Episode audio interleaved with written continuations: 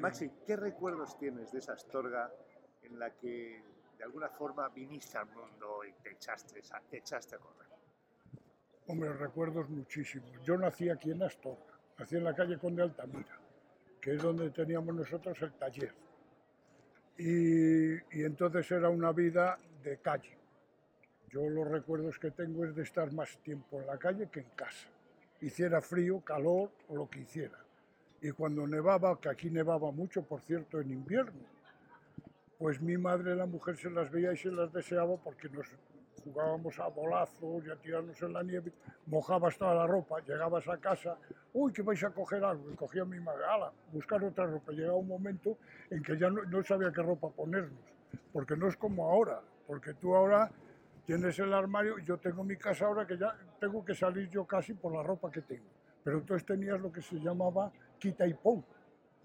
Y luego el domingo te ponían de domingo para ir a misa y esas cosas, ¿no?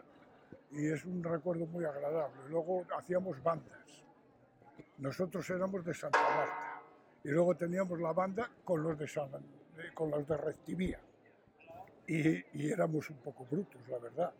Hacíamos como barreras con cajones y, con, y en las bolas de nieve metíamos una piedra dentro y luego cogíamos la bola y la apretábamos que se hacía hielo. Y te puedes imaginar las brechas que tenemos todos en la cabeza en aquella época. Apedreamientos. Sí, eran batallas, era una batalla, realmente era una batalla. Los chavales de entonces, ¿notabais las diferencias de los de fuera y los de dentro? Ya había clases. En Astorga dicen que siempre han existido. Sí, pero mmm, después sí, pero mira, cuando éramos chavales, lo que yo recuerdo mucho, gracias a Dios nosotros hambre no pasamos, pero la posguerra, porque claro, yo nací en el año 39, cuidado, ¿eh? tengo 78 años. Entonces yo recuerdo la posguerra. Y en la posguerra se pasó mucha hambre, mucha.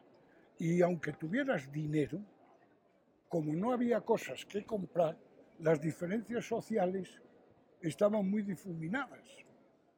Sea, sí, aquí había ricos, claro, y habíamos pobres y medianos y tal, pero que no había unas diferencias muy... Y las casas eran todas igual de miserables, porque veías una casa muy buena, pero no había ni calefacción, ni tenías cocinas, nada, era una cosa muy, muy modesta, muy modesta. Y aún los ricos también tenían esa misma modestia. Y luego, claro, las diferencias de clases, luego al, al venir el progreso, pues ya fueron diferenciándose, pero los chavales no, nos mezclábamos unos con otros, no había... ¿Dónde estudiabas? Yo estudié en la escuela pública, que era una escuela muy bonita, que no había que haberla tirado, que es la escuela que había de Blancocela, en la muralla. Y era una escuela de ladrillo, visto, de estilo modernista, muy bonita. Y luego ahí teníamos unos maestros muy buenos. Porque entonces el maestro recomendaba a tu padre si valías o no valías porque el bachiller ingresabas a los 11 años. Yo ingresé a los 11 años. Y entonces el maestro que yo tenía, don, que se llamaba, no me voy a acordar en este momento, era, era, le dijo a mi padre, mira, este chico vale, que estudie. Y estudiamos los tres hermanos, y el único que me recomendó fue a mí. Y entonces luego yo estudié el bachiller aquí. Pero la escuela esa era, era muy bonita, muy bonita. Y los maestros eran muy humanos, muy humanos. Don, don, ¿cómo se llama este hombre? Había tres, don, don Aurelio, don, bueno, don Eladio y el otro, no sé cómo se llama, en este momento no me acuerdo. ¿Teníais el taller en casa? Sí. ¿Cómo, cómo recuerdas aquellos, nosotros, aquellos trabajos de tu padre? No, hoy, bueno, eran varios hermanos ellos. Nosotros eran dos. eran dos hermanos y mi padre. Perdón, dos hermanos y mi abuelo. El abuelo era el tipo este patriarcal, vamos a llamar. Mi abuelo no, no discutía con los hijos nada más los miraba. Y en el momento que él no estaba de acuerdo con algo y miraba, los dos, con 40 años o 50 años, coño, quedaban serios, dijeron, joder, mi padre no está de acuerdo. Pero él no creas que echaba broncas y como ahora los hijos, ah, bueno, él no decía nada de eso. Él miraba y decía, no, y se acababa, no había más que hablar. Y teníamos el taller abajo, eran dos casas juntas y estaban comunicadas por abajo y toda la planta baja es donde teníamos el taller, el almacén y el tinte, porque había un tinte, claro. Entonces nosotros, desde pequeñines, allí echar una mano. Daba igual que tuvieras ocho años, que diez años, que no, aunque yo estudiaba daba igual. Mi padre me decía, mira, para la semana que viene me tienes que tener este dibujo preparado. Tú arréglatelas como puedas, pero el dibujo tiene que estar. Y a mí me tienes ahí dibujando desde que era un chaval. Por eso es innato lo del arte, pero de todas maneras está fomentado desde muy pequeño. Y nada, allí enredando siempre. Y vas a la escuela y luego llévame, hazme unas madejas, hazme unos ovillos.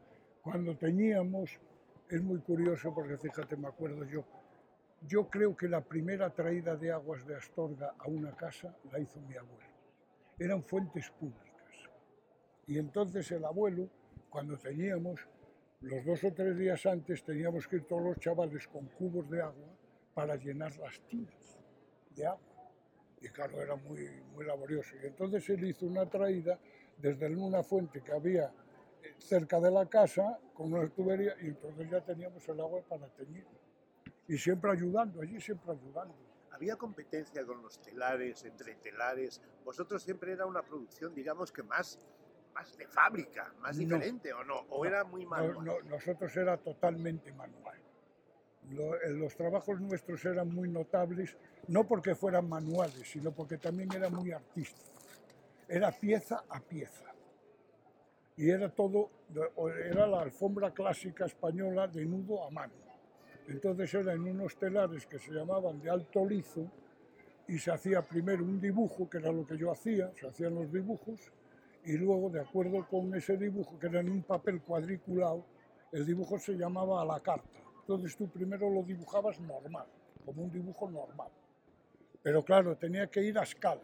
Entonces era una doble escala que iba de acuerdo con el número de nudos por, por decímetro cuadrado y la anchura y la longitud de la alfombra. Tenían que coincidir las cenefas y todo. Entonces es un trabajo muy laborioso.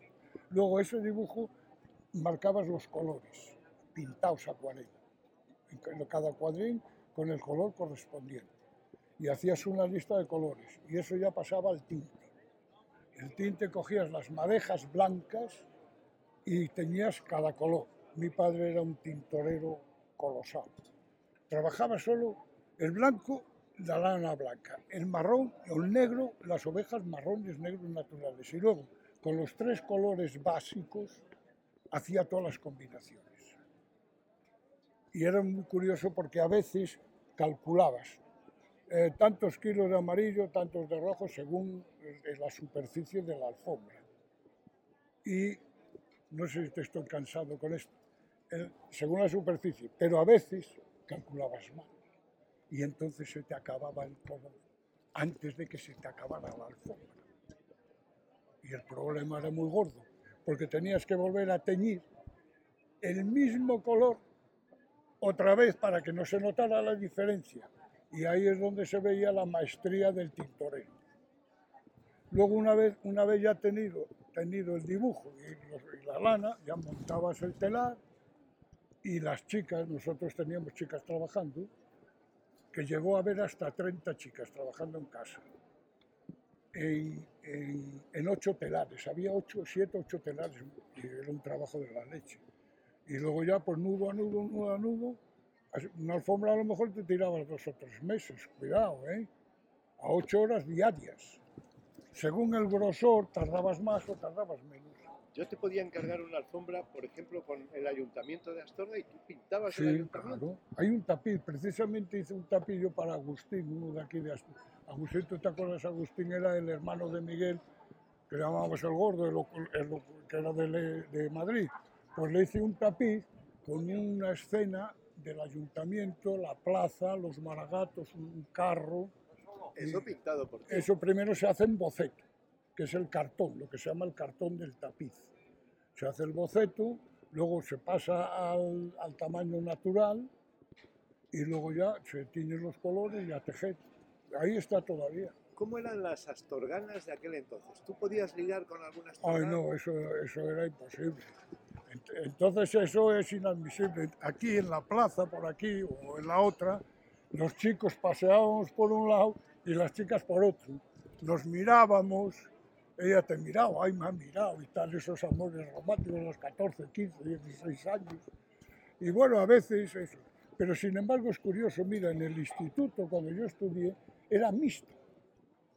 Fíjate, que entonces era una cosa muy rara y estudiábamos chicos y chicas.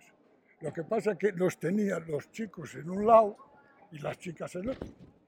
Pero bueno, ya sabes que un pellizco, una cosa, un detalle. ¿Y algún beso no? ¿O los besos y eso ya, cuando eres mayores ibas de baile? ¿Meter mano era fácil? No era nada fácil, nada, nada, nada fácil. No, nada. Eso era... Pero yo no sé cómo explicarte, lo tenías como asumido, o sea, lo veías como una cosa muy natural, veías por otra. Luego, el, cuando había un poquitín de roce, de roce, era pues en un baile, por ejemplo, o en una romería, que ibas a las fiestas de San Vicente o a las fiestas de, de los pueblos, y bueno, ahí a lo mejor te metías un poco más de la cuenta, pero había una cosa muy curiosa. Las chicas de entonces te ponían la mano para que no te acercaras. Y yo creo que acababan las pobrecitas con el brazo dolorido. Porque claro, imagínate, tú para adentro y para afuera todo. Pero bueno, yo no sé. Había también, se notaba, la influencia del seminario, del cuartel. Sí, hombre. ¿Cómo- ¿Cómo era eso para los chicos de Sí. Astorga? Nosotros ya estamos hablando de mozalbetes. Yo íbamos a alguna clase enfrente del seminario que daba clases particulares. Era como una pequeña academia que daba don Constancio, había uno que se llamaba don Constancio, y luego nos daba sobrino, el hoy sobrino, y nos daba don Antonio, el coronel, don Antonio, que tenía un montón de hijos, y nos daba matemáticas. Yo, yo había sido un buen matemático, yo era muy buen matemático. Y veíamos salir del seminario, yo no te puedo explicar, pero pu- pueden ser 50, 100 o incluso más seminaristas. Era una retaíla, pero una cosa increíble. Fíjate ahora que hay uno o dos o ninguno. Entonces eran todo curas por todos los lados, claro, y militares lo mismo. Y los militares hay unas anécdotas muy curiosas porque aquí venían a hacer las milicias que llamaban. Y claro, las chicas de aquí andaban detrás de los, de las, de los milis. Claro, a nosotros nos parecía muy mal. Bueno, unas cuantas se casaron con, con entonces alféreces y tenientes. Hay, hay uno aquí que creo está, coño, la- este que es de, ¿cómo se llama? De servicios secretos. Este estuvo aquí de alférez y se casó con una chica de aquí de Astorga. Es, un- es general, es, ¿sabes quién te digo? Y bueno, ellas preferían ligar con los, con los militares, con los alféreces. Entrar al casino era un grado. Entrar al casino había que ser socio. Y había, yo ahí sí se notaba un poco la diferencia social. Sí, ahí era como más selecto, de económico y tal.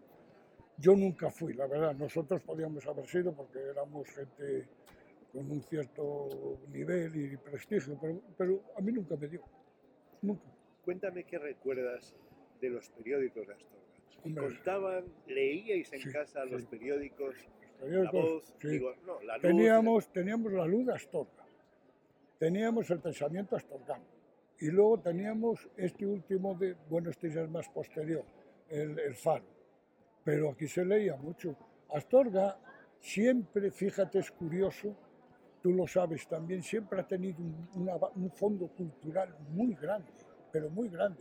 No, no hemos tenido genios muy, muy notables, pero hay un nivel, incluso ahora, gente que pintamos, da- das una patada y salen unos cuantos, que escribimos unos cuantos, gente intelectual y con un nivel muy bueno. Astorga tiene un nivel cultural muy, muy bueno. Y ya lo tenía entonces también. Y, y luego había, claro, el seminario siempre fue un, foco cultural, porque ha habido curas muy ilustres. Por ejemplo, el tío de Más, un pariente mío que era de lo que llamábamos aquí los patagordas, mi tía, mi, la hermana de mi padre estaba casada con Mariano, uno que era de los patagordas, y tenía un hermano que era Pablo León Murciego, que fue profesor de la Universidad de La Laguna, creo que era también exorcista y cosas de estas, un tío muy inteligente. Ha habido curas muy ilustres, bueno, y obispos también. Maxi, eso de los apodos, es típico. Ah, eso es muy normal. Yo soy el alfombrero. Nosotros somos los alfombreros y no pasa nada, claro. Y sí, aquí, aquí hay mucho por los motes. Se ha perdido ya bastante, se ha perdido. Pero tienen ingenio, es, es también fruto de, de, Anda, de lo que tú dices, de una tradición, de una costumbre. Sí, sí, pero e- e- era muy normal. Yo creo que en toda España, no solo en las torres, yo creo que en toda España. Yo creo que en toda España. ¿Cómo era Magín Revillo? ¿Qué es lo que recuerdas de aquel señor que fue periodista? Hombre, yo a don Magín era muy respetable aquí en Astorga. Y era muy típico porque me acuerdo perfectamente, era un señor delgadito, siempre andaba de piscina y siempre con periódicos con sus gafas. Pues yo lo tengo, vamos, lo, lo veo, yo ahora lo veo. Y era una, vamos, era una institución aquí en Astorga, don Magín Revillo, hombre, ya lo creo. Has sido colaborador, eres colaborador de, de prensa escrita. ¿Qué es lo que tiene Astorga que todo el mundo quiere escribir y encima escribe gratis? Que es algo que- Sí, yo, yo ya, porque hay ese pozo que te hablaba yo, hay esa inquietud, pero no solo de escribir, también de pintar y de dibujar y de... Tú vas, eh, hay mucho, hay, un pozo cultural muy bueno. Y yo escribo por una necesidad vital, porque yo soy un simple aficionado. Lo que pasa es que yo empecé a escribir ya de chaval, que te podía contar una anécdota muy buena. Yo no sé si estoy alargando mucho el rollo, yo cuando, eh, yo, yo creo que era cuarto o quinto, no, eh, quinto o sexto, porque entonces el bachiller se dividía en dos, en el bachiller elemental y el bachiller superior. El bachiller elemental eran cuatro cursos y una reválida. Hacíamos una reválida en cuarto, que había que ir a examinarse a León, al Instituto de León de Padres. Y luego estudiábamos quinto, sexto y hacíamos otra reválida y después el preuniversitario había que ir a examinarse a Oviedo. Y entonces, eh, no sé, no sé, no- ya se me, se me estabas poniendo la anécdota. Ah, la anécdota. Y entonces, en quinto, vino un profesor canario que era poeta y era de los represaliados aquellos que estuvieron unos cuantos años sin poder ejercer y después los repartían por los institutos de España. Y entonces este hombre era muy inteligente y muy abierto. Y a nosotros nos empezaba a hablar de toda la literatura española, de Quevedo, de la Celestina, bueno, pero sin pelos, ni, ya éramos mozalbetes, ya teníamos 14, 15 años. Y entonces había una pequeña biblioteca en el instituto. Y esto eh, nos dio una clase sobre la Celestina. Y entonces yo, ni corto ni perezoso, voy a, la biblioteca y digo, ¿qué libro querías? Y dice, mira, yo quería la Celestina. ¡Oh, tú no tienes edad! Tú no tienes edad para leer ese libro. Digo, ¿cómo que no tengo edad si nos la ha estado explicando el, el, profesor y me ha dicho que sí, que la podemos leer? Ay, dice, pues no, no, de ninguna manera. Bueno, porque entonces yo voy ni corto ni perezoso y se lo dije al profesor. Dije, oiga, don fulano, que no me dan el libro de la, de la Celestina. Y, ¿Cómo que no te da el libro de la Celestina? Ven conmigo. Me cogió de, de la mano, a este chico hay que darle el libro de Celestina. Hombre, don fulano, que tal y que cual, no ve que es-". Y me lo dio. Pero fíjate tú qué carácter a veces tiene uno de rabia. No lo, no lo leí. Y querrás creer que hoy día, con 78 años, no lo he leído. Se me ha quedado grabado eso. Pero verás, la cosa no queda ahí. Yo cojo y escribo al periódico. Diciendo, soy un alumno del instituto y tal y cual, y me ha pasado esto y lo otro, y de más allá, y bueno, todo el rollo. Que fue el primer escrito que yo publiqué. Y entonces yo lo mandé, claro, anónimo. Dije, joder, no voy a decir quién es. Lo mando anónimo.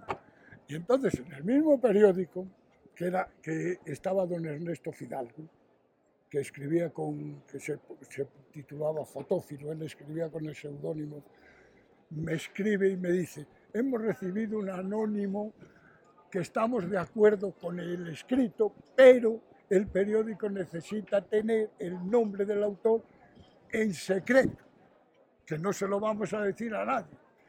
Bendita inocencia. Y claro, pues yo entonces ya se lo mandé, me publicó, fue la, la primera publicación, y de entonces hasta ahora. ¿Cómo era Fidalgo? ¿Cómo era ese, ese Hombre, otro periodista? Don Ernesto era, era fantástico. Don Ernesto nos daba latín, pero no daba latín, era, era maravilloso, porque era, es de los profesores, sabía, oh, y lo que sabía, una barbaridad, y te lo explicaba de una manera. Yo le cogí afición al latín gracias a él. Y, y yo, don Ernesto, siempre le vi algo que a mí me llamó siempre mucho la atención. Y decía yo, pero este hombre con lo culto e inteligente que es, ¿cómo no es un obispo? Tenía madera de obispo, coño. Pues no, señor, no llegó a obispo. No sé las razones, pero tenía categoría de obispo. Cuéntame, si hubiera que... Tú ya digo que tienes cierta experiencia en los medios. Que no, bueno, El muy tener, no, pero tener dos periódicos que hacen uno diario en Sí, Astorga, sí. El Pensamiento, La Luz, Mm.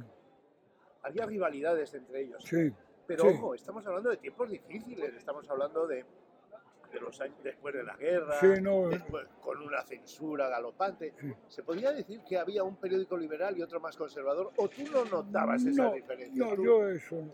No, la verdad es que no. La verdad es que no. Yo lo que sí eh, es, eh, tener un periódico como el que tenemos ahora, por ejemplo, en Astorga, es un lujo. Es un lujo porque económicamente esos periódicos no creo yo que sean rentables. Entonces es un lujo para la ciudad. Y ahora hay una crisis también con este periódico actual y entonces hay que superarla porque es una, es una, es una, una gozada, coño, donde profesionales y no profesionales, como es el caso mío, podamos expresar nuestras ideas y que te lo publiquen. Coño, eso es una gozada, aunque no te paguen nada. Que bueno, un detalle tampoco estaba mal, pero bueno, aunque no te pagaran nada. Y entonces yo pienso que, que yo esa rivalidad no la notaba, la verdad es que no. La verdad es que no. Hoy en el Faro, ¿hay ideología o crees que no? Yo te puedo decir de mi caso concreto. Yo escribo, ya te digo que por afición y por desahogo y, pues, y yo todo lo que todo lo que escribo todo me lo publican y unas veces es a favor de y otras veces es en contra. Yo he escrito artículos muy duros. Este último que he mandado ahora ya lo publicarán supongo. Me meto bastante con la situación actual de España, ¿eh? que yo estoy muy preocupado con cómo está España. Lleva unos años muy mediocre, muy vulgar y muy, unos políticos muy deprimentes. No veo yo el país bien, la verdad. Y yo escribo, y a mí me lo publican, yo no. Y otros que conozco yo escriben más a favor y menos. Lo mismo en asuntos religiosos que no, y aquí te lo publican todo, la verdad. ¿Es más fácil escribir o pintar? Es una pregunta muy difícil, muy difícil de responder. Yo escribir, yo te voy a contar mi caso. Yo escribir hasta que tengo la idea, yo la escribo aquí en mi cabeza. En el momento que es mi cabeza, yo es como si lo redactara. Me sale con mucha facilidad. Pero claro, está pensada antes. Y pintar tiene dos momentos claves. Uno es cuando tú te enfrentas al lienzo en blanco y te quedas mirando y diciendo, ¿qué hago yo? Y el otro momento clave es cuando tienes que acabar el cuadro. Tú lo tienes y, y me das un toque aquí, ahora otro toque en el otro lado. Bueno, llega un momento que tienes que decir, se acabó, ahí queda. Esos son los momentos claves. Y, y difícil yo creo que son las dos cosas difíciles. ¿Y qué te da más dinero? Ninguna de las dos, porque cuadros venden muy pocos. Ahora, cuadros he vendido algunos y sí, eh, me da más dinero que la escritura, eso sí es verdad. Dice, ojo, ten cuidado porque Maxi, vamos, si de repente se te ocurre, ahora estáis jubilados, pero Sí. la fama que teníais como alfombreros era, bueno, tú encargas una cosa, te pueden decir, pues venga usted en el año 2022. Eso era impresionante. Sí, nosotros teníamos hasta cuatro y cinco años para servir encargos. Y nosotros hacíamos, no es porque sea yo, nosotros hacíamos unas piezas maravillosas, en todos los sentidos. Artísticas, manuales, una artesanía pura 100%, y hacíamos unas piezas extraordinarias. Y teníamos encargos para ir sirviendo progresivamente. Lo que pasa es que nosotros trabajábamos para gente muy, voy a decir selecta, no, sé no es la palabra adecuada, pero por ejemplo la aristocracia de Madrid, condes, marqueses, médicos ilustres, eh, instituciones del Estado, hacíamos unas piezas muy buenas. Entonces era una gente que tenía paciencia y esperaba. Y aquí en la Astorga modesta de aquella época era impresionante porque nosotros teníamos un taller muy modesto y muy sencillo. Y a lo mejor te venía la marquesa de no sé qué o el conde de no sé cuántos con un coche, con su chofer. Y en una, la calle Altamira era una calle modesta. Llegaba ese coche, joder, aquello. Y nosotros lo veíamos con la mayor naturalidad del mundo. Y la gente más ilustre que yo he conocido era la gente más sencilla. Tú imagínate la duquesa de Lerma, o el duque de Pinomoso, el otro, sentados allí en el enjulio del telar, hablando natural, enseñaban los dibujos, la cosa más natural del mundo. ¿Qué era más, el tapiz o la alfombra? La alfombra. Nosotros éramos más alfombreros que tapiceros. Nosotros en la alfombra, modestia aparte y sin modestia, éramos los mejores. Mejor que la Real Fábrica y mejor que cualquiera de España, mejor. En tapices no. En tapices el tapiz nuestro es que era más original, más diferente. No era el tapiz clásico, gobelino de la Real Fábrica, no. Nosotros hacíamos tapices modernos, abstractos y hacíamos más cosas. Y te puedo contar una cosa curiosa. Las alfombras nuestras están ya muchas en museos y en muchos sitios. Hay una muy buena, por cierto, aquí en el Gaudí. En el comedor del Gaudí le hicimos una alfombra que se hizo para la capilla y ahora la han puesto en el comedor, pero bueno. Cuando, cuando la guerra, en el año 36, contaba mi padre que teníamos 30 chicas trabajando y de eso yo no me acuerdo, ¿eh? porque yo no había nacido. Entonces vino la guerra y a mi abuelo le, incautaron el coche y tuvieron que ir los dos hijos a la, a la guerra, los dos. Y entonces tuvo que cerrar el taller. Y entonces se quedó con un stock de alfombras impresionantes que tenían y sin dinero. ¿Qué pasó? Que había un embajador alemán aquí que se llamaba el conde de Belce y este hombre nos conocía, porque este hombre iba comprando alfombras, las clásicas españolas de Cuenca y Alcaraz, de las mudéjares del siglo XV, XVI, XVII, y las mandaba para Berlín. Y entonces cuando se enteró de que el abuelo cerraba el taller, la Legión Cóndor, que estaba en Valladolid, los mandó venir y se llevaron dos camiones enteros de alfombras. Eso lo cuenta mi padre. Dice, gracias a eso el pobre abuelo pudo resistir los tres años de guerra con la suerte de que los hijos le vinieron vivos los dos. ¿Cómo firmabais? ¿La, la, alfombra tiene firma? Sí, nosotros las firmamos, firmamos muchas. La primera era Nistal, artesanía de alfombras Nistal o alfombras Nistal.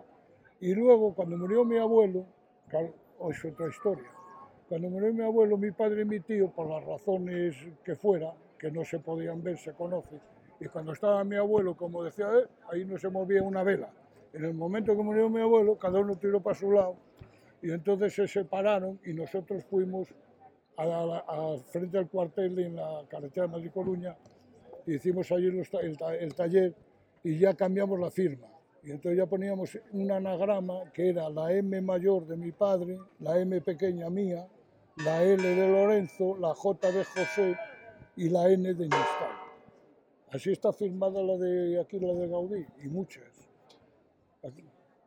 ¿Qué te dicen las campanas de Astorga? Ah, a mí me encantan, a mí me encantan.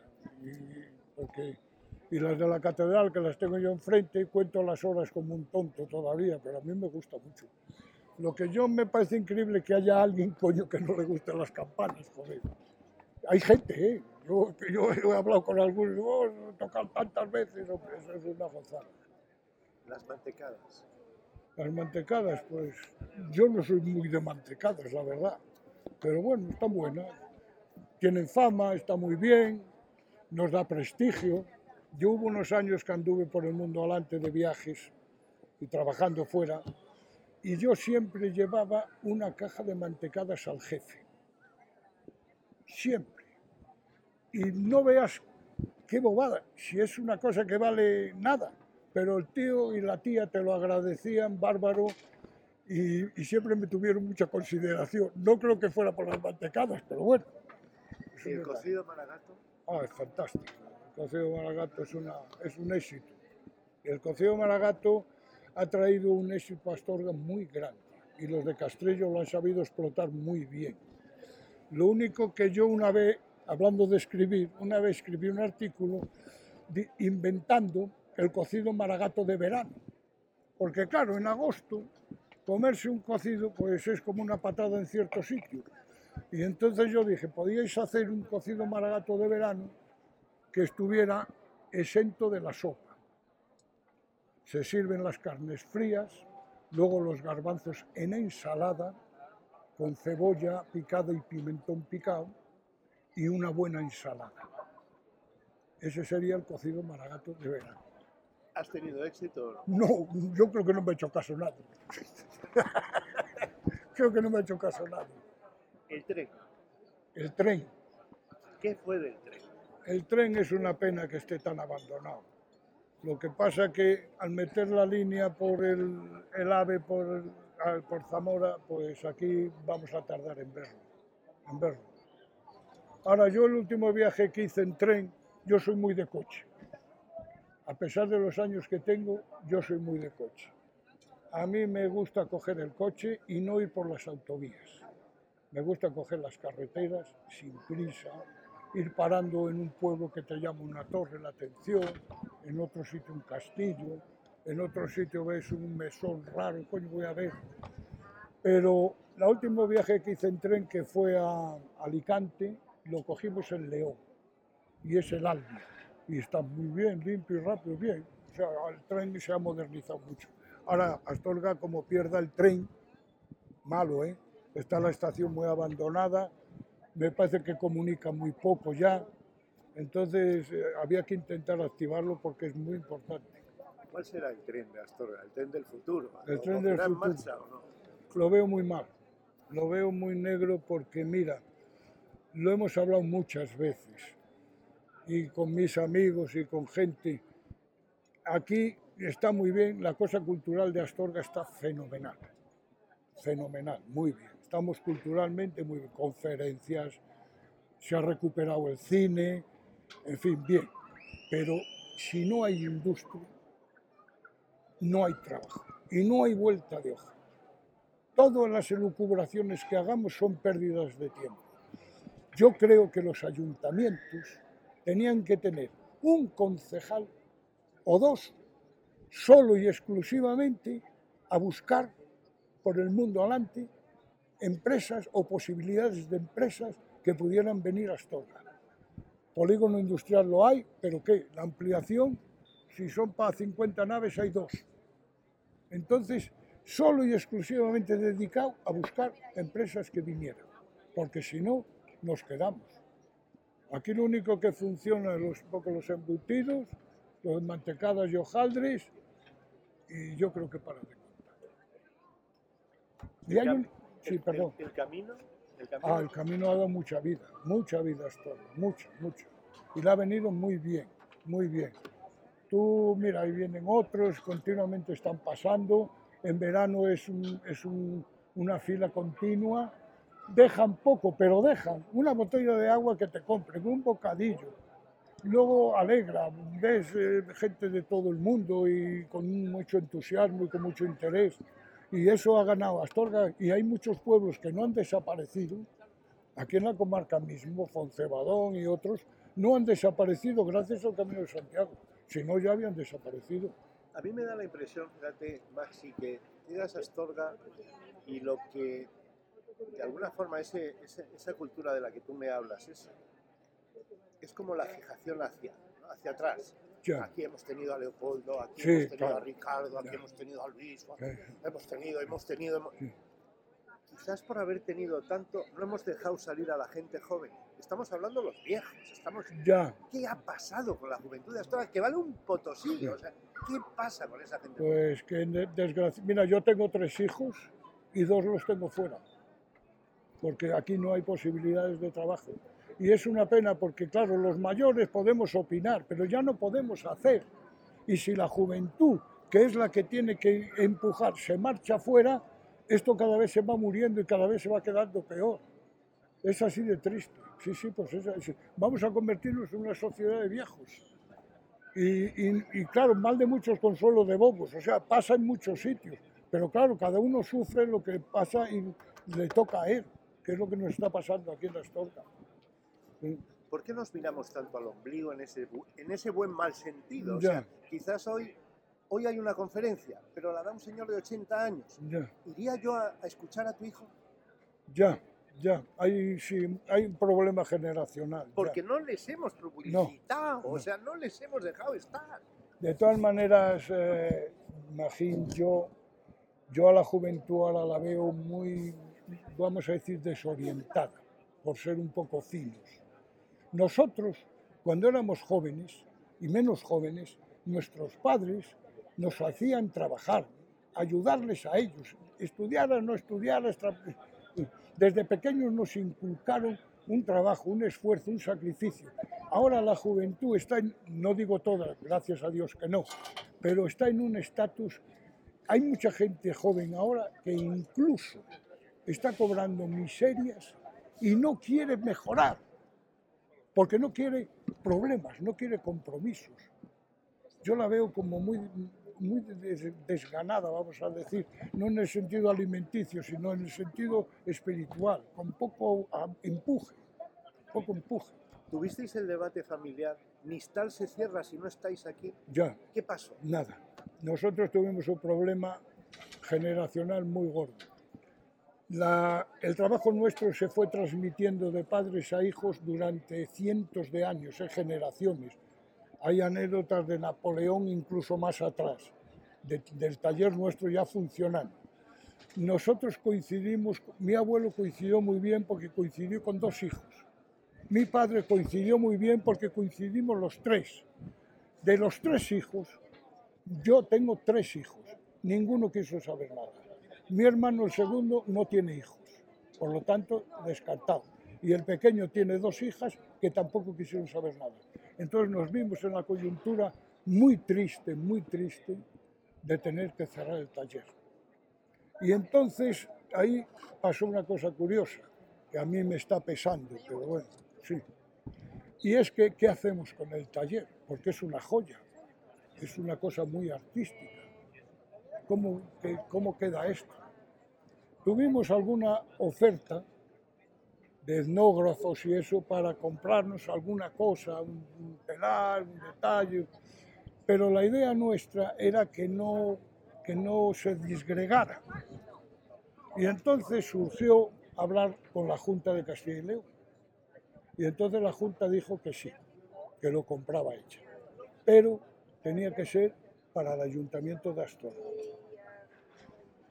Y entonces dijimos, bueno, para que no se pierda, al menos que quede aquí. Esto hace ya un montón de años y está muerto de risa metido en un almacén que se va a polillar y estropear y se va a joder todo. Ahí metimos la gata. Pero uno hace las cosas a veces por bien, para que no se perdiera y que, que- porque se podía hacer una, un- un- un- una exposición, un taller, incluso que funcionara, fíjate. Y tú sabes las visitas que teníamos nosotros de gente de todo el mundo que venía a vernos, cómo lo hacíamos las alfombras y los tapices y todo.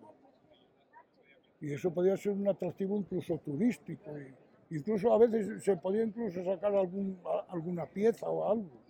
¿Recuerdas el último encargo que tú personalmente hiciste? No me acuerdo. No me acuerdo. No me acuerdo. ¿Qué echas de menos, Max? ¿Qué echas de menos de aquella historia que has vivido? de- Bueno, No, yo no creas que he hecho mucho. Yo estoy muy a gusto ahora con las torres que tenemos ahora. La pena, lo, lo- entonces eras, cuando eras chaval, no sé cómo explicarlo, eras más inocente. Y entonces vivíamos con muchos menos medios, no había televisión, no había, incluso empezaba la radio, el cine, tal. Aquí éramos cinéfilos, cuando éramos chavales éramos cinéfilos. Había cinco cines, fíjate, imagínate, cinco cines. Y funcionaban los cinco. Y había algu- algunos que proyectaban todos los días. Y había películas que había en series, que eran como las series de televisión, por capítulos. Hostia, veías una, estabas pendiente toda la semana, para la semana siguiente volver a ver la otra. Ah, el cine luego desapareció. Gracias a Dios ahora mantenemos otro. Y yo, yo añorar no creas que añoro mucho, la verdad. Luego en mi familia siempre fuimos muy de campo, muy de naturaleza. Cazadores, pescadores.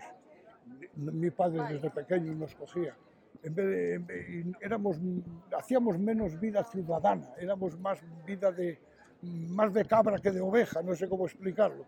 Y nosotros siempre a la caza, siempre a caza. Una de las razones por las que no pasamos hambre fue por la caza y la pesca, en la posguerra, porque se pescaba y se cazaba mucho. Y luego mi padre hacía unas colchas malagatas muy típicas y en vez de cobrar en dinero, cobraba en patatas, en pan y, y así pues así salimos adelante.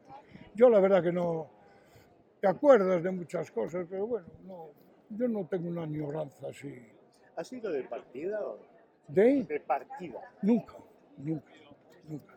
Cuando estábamos estudiando el bachiller, yo te voy a contar otra anécdota. Entonces, Y nos juntábamos cuando montábamos la clase, que la montábamos más de una vez, y nos juntábamos y jugaban a la, baraja. Teníamos cuatro perras todos.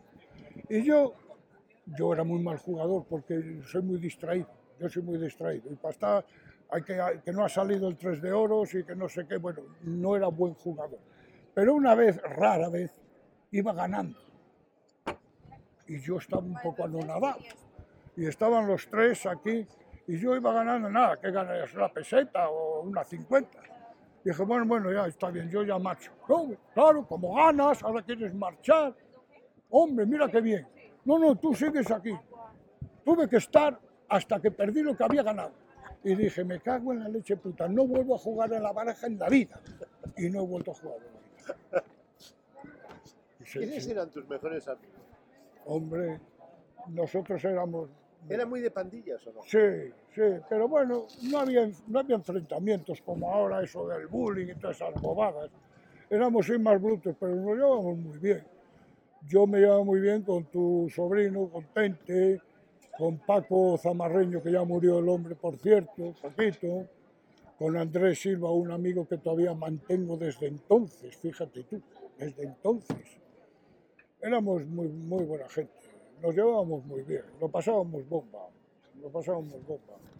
Y bueno, había alguna cosa, empezábamos a fumar, esas bobadas, y sí me acuerdo, ahora que está tan de actualidad las drogas, me acuerdo yo que entonces Sidi Ifni y el Sáhara era español, y había algunos que les tocaba la mili allí y venían con nos la ofrecían, tú fíjate qué cabrones, una cosa que se llamaba kifi o algo parecido, que debía ser como marihuana, yo nunca jamás la probé, pero ya, ahora que fíjate lo que hay ahora de drogas, que espanto, pero entonces venían y, te ofrecían, hombre, mira que allí fumaban y tal, y, y yo creo que le llamaban kifi o algo así, debía ser como marihuana o alguna cosa de eso. Y nada, lo pasábamos muy bien. Jugábamos a- los juegos de siempre, los pitos, el, el- peón, el, galopo. Bueno, Imagino- me imagino si, si Maxi llega a casa y le dice a su padre, he fumado 15 sí, joder, menudo. leche. No, pero mira, mira la educación. Fíjate qué detalle. Tú si ibas a la escuela, el maestro te podía dar una torta, pero tranquilamente, ¿eh? cuidado, no pasaba nada. Te daba un bofetón. Como fueras a tu padre y le "Ay, es que me pegó el maestro y tal. Iba, y te daba otra a él y te decía, algo mal habrás hecho. Fíjate qué diferencia de concepto con la educación de ahora. Ahora no le haces nada al niño y va el padre y le pega al maestro. ¿Eh? Fíjate, qué diferencia. ¿eh? Y, no, y no pasaba nada, no había complejos, ni había todas estas cosas raras que hay ahora. Estamos locos. No va bien esto, no, no, ma- no imagino, no va bien. A mí no me gusta ni lo que oigo ni lo que veo, no va bien, no. La verdad que no va bien. Habrá que solucionarlo. Escribe, No, yo sigo, yo sigo, y pintando, sigo, sigo, sigo. haz alfombras. Ay, eso ya, esa es la desgracia. Eso sí que lo añoro, ya ves. Eso lo añoro, porque fue toda una vida, toda una vida.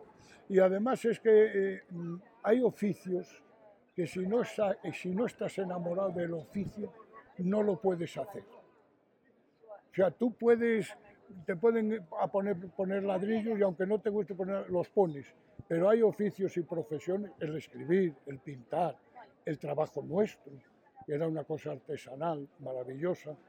Si no, si no lo sientes, no lo puedes hacer. El trabajo vuestro de periodistas son trabajos de vocación. Y si no sientes, eh, hay que dedicarse a otra cosa. Es verdad. Mil gracias, Maxi. No, hijo, por Dios, encantado.